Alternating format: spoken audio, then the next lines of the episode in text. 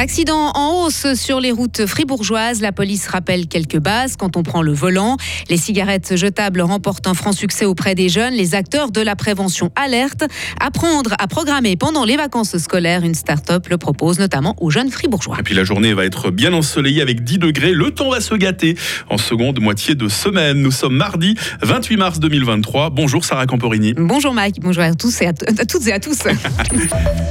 Plus de 21 accidents se produisent chaque semaine sur les routes fribourgeoises. hein. C'est la moyenne enregistrée l'an passé dans notre canton selon des chiffres publiés hier. Au total, il y a eu plus de 1100 accidents en 2022 en légère augmentation par rapport à 2021 avec un nombre de blessés lui aussi en augmentation. 761 personnes dont 165 blessés grièvement.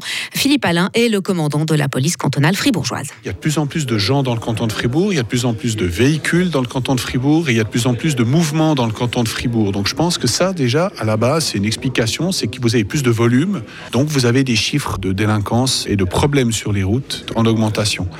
Après, il y a une inhibition à rouler dans un mauvais état, dans un état euh, inapte à la conduite, de dire bon j'ai bu un verre de trop mais je tente ma chance. Bah non, notre rôle c'est quand même de faire des contrôles et de rappeler que les routes fribourgeoises, si on veut des routes sûres, eh ben, il faut qu'on soit apte à prendre le volant. C'est notre rôle de jouer ce rôle de gendarme-là pour rappeler ça aux citoyens qui ne veulent pas jouer le jeu. Et précisons encore que sept personnes ont trouvé la mort l'an dernier dans un accident de la route. Une fromagerie école, un magasin, une vitrine pour les produits du terroir ou encore un espace agricole polyvalent et une buvette. Le bâtiment historique de la Grange Neuve sur le site de l'Institut agricole de l'État de Fribourg sera rénové, transformé. Le projet d'architecture gagnant a été dévoilé hier après-midi. Il vise à mettre en valeur le bâtiment historique en le séparant de l'ancienne écurie par la création d'une serre vitrée. Le coût du projet total se monte à environ 28 millions de francs. Le crédit final sera soumis au Parlement l'année prochaine. Cigarettes électroniques, tabac à chauffer, snus, euh, les jeunes consomment toujours plus de nicotine. hein. C'est ce que révèle une étude d'addiction suisse publiée hier. Environ 9000 élèves âgés de 11 à 15 ans ont été interrogés sur leur consommation de substances psychoactives. L'usage de la cigarette conventionnelle reste stable, mais la popularité des nouveaux produits est en forte hausse.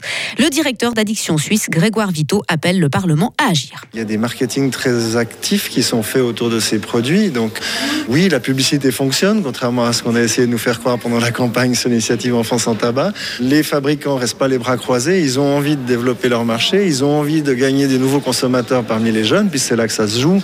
Et donc c'est face à cette offensive marketing qu'on doit être extrêmement vigilant. Et c'est pour ça que c'est important que cette initiative Enfants sans tabac soit mise en œuvre rapidement et surtout de façon stricte. Parce qu'on entend déjà des discours pour essayer de l'édulcorer avant même que les débats parlementaires aient commencé. Nous, on se battra pour une mise en œuvre stricte de cette initiative. Et rappelons que l'initiative populaire pour protéger les enfants contre la publicité pour le tabac a été adoptée par le peuple l'an dernier à plus de 56% des voix. Il leur demande de lui faire confiance. Le directeur général d'UBS, Ralph Hammers, adresse une lettre aux collaborateurs de Crédit Suisse une semaine après l'annonce de la reprise de la deuxième banque suisse par la première. Une lettre dont AWP, l'agence suisse de presse économique, a reçu une copie. Le CEO d'UBS demande aux employés de se comporter de manière professionnelle et intègre. Il assure que son établissement n'a pas racheté Crédit Suisse pour le fermer ensuite. Il admet aussi ne pas disposer de tous les détails quant à l'avenir de la fusion, mais promet encore d'informer les salariés sur les éventuels changements de manière transparente. Dixième journée de mobilisation contre la réforme des retraites ce mardi en France. hein. Hier, Emmanuel Macron s'est montré inflexible sur le report de l'âge légal de départ à la retraite, mais le président français a aussi assuré vouloir continuer à tendre la main aux syndicats. De son côté, le secrétaire général de la CFDT affirme ne rien vouloir savoir si le gouvernement ne met pas, ne met pas de côté la réforme. Des sources policières estiment entre 650 000 et 900 000 le nombre de personnes qui défileront aujourd'hui dans l'Hexagone. Samedi, les manifestations ont réuni plus d'un million de participants selon les autorités, 3,5 millions selon les syndicats. Et puis des vacances scolaires passées à créer un jeu vidéo, Sarah. C'est le pari que s'est lancé la start-up CodeCamp il y a quelques années. Elle propose des camps de programmation destinés aux 7 à 12 ans. Durant trois jours, ces enfants sont encadrés par des étudiants en informatique qui leur expliqueront les ficelles de la programmation. Le fribourgeois Louis Berthelet est l'organisateur des CodeCamp pour la Suisse romande. On va vraiment aussi leur apprendre comment le faire soi-même.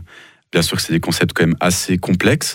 On fait ça d'une façon euh, quand même très simplifiée, mais on leur apprend, on leur donne l'opportunité de faire leur premier pas dans la programmation informatique. Qu'est-ce qui ramène à la maison? Du coup, à la fin des trois jours, ils auront soit créé leur propre petit jeu vidéo, ou alors leur propre petit site web qui pourront montrer à leurs parents et à leurs amis.